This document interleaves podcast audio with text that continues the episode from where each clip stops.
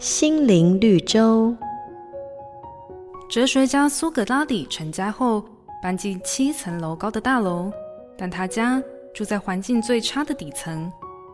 朋友就问苏格拉底：“在这样的环境生活，你应该心情不好吧？”苏格拉底说：“不会啊，我住在这里很快乐，回家不用爬楼梯，而且家门前可以种许多美丽的花和各式各样的菜。”过了几年，苏格拉底的房子换到七楼。朋友又问他：“住在高层楼就不会有那么多好处了吧？”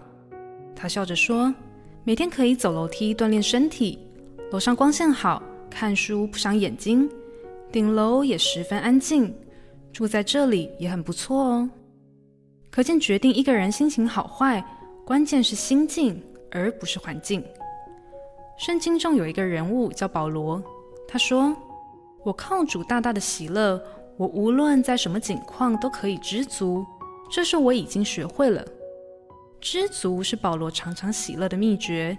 祝福你学会知足的功课，靠着上帝超越外在环境的影响，活出喜乐的人生。